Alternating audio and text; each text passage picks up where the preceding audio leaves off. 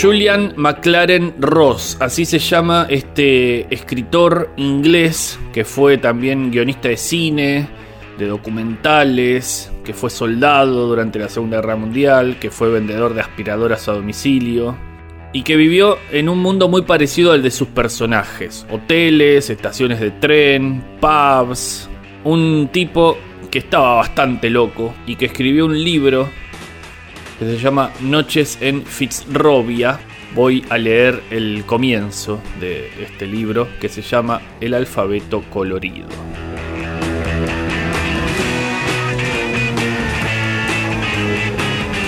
Poco después de mi nacimiento, que tuvo lugar a medianoche y durante una tormenta, estalló la guerra y uno de mis primeros recuerdos es sentir que los brazos de mi padre me arrancaban de la cuna y me llevaban al jardín de nuestra casa en Ramsgate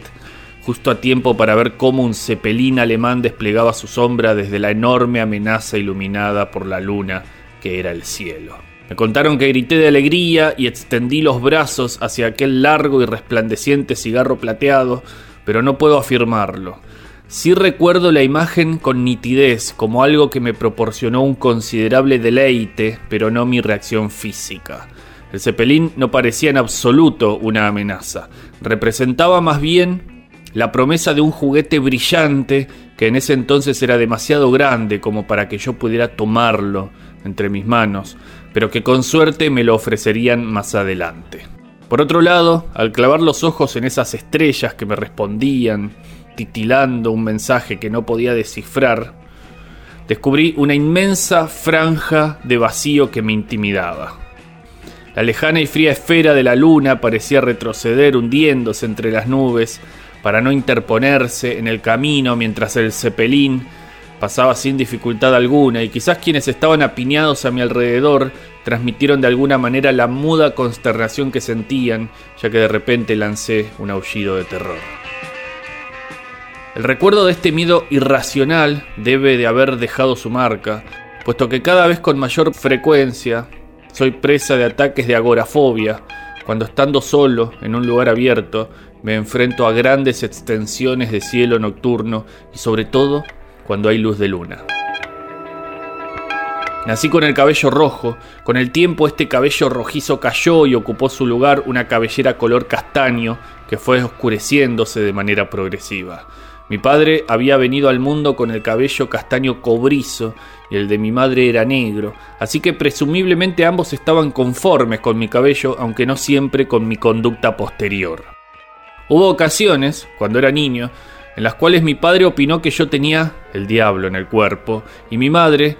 que me parecía el tío Berti, un pariente, su hermano, dicho sea de paso, a quien con frecuencia se le había vaticinado un final desastroso y que terminó figurando en un caso que obtuvo resonancia internacional. Ojalá mis primeros años hubieran sido más emocionantes. Mi padre había nacido en La Habana, estuvo rodeado de tarántulas y vampiros, el lugar de nacimiento de mi madre era Calcuta.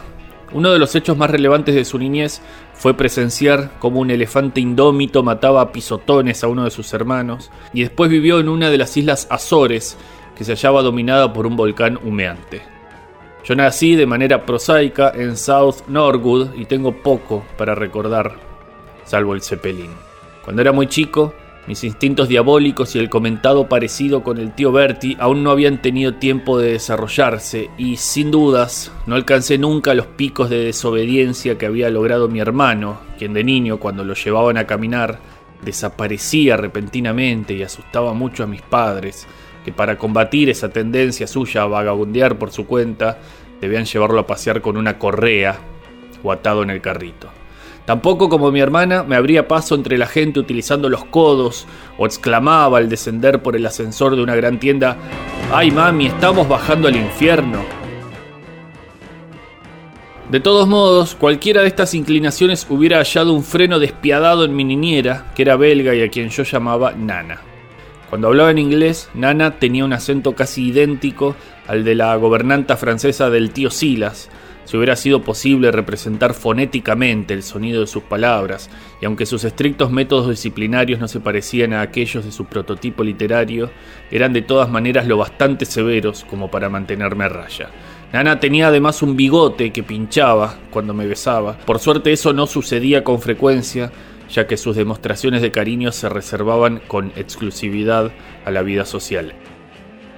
Como todos los integrantes de la familia, por ambos lados, mi madre era una experta contadora de historias. Yo naturalmente escuchaba sus relatos con fascinación y debe de haber sido en ese entonces cuando concebí la idea, de modo inconsciente, de ser escritor, porque la escritura, decía mi madre, corría por nuestras venas. Su padre había escrito un libro, en realidad varios libros, aunque yo solo vi uno, un ejemplar que él mismo le regaló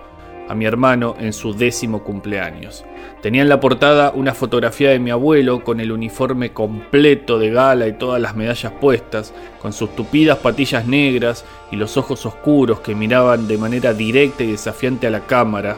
un aspecto severo y formidable. Dicen que la parte superior de mi rostro se parece a la suya y también el modo en que me paro, erguido y con la cabeza echada hacia atrás, aunque en su caso esta postura debe haber sido adoptada para dar la ilusión de una altura mayor, ya que no era, según me contaron, un hombre alto.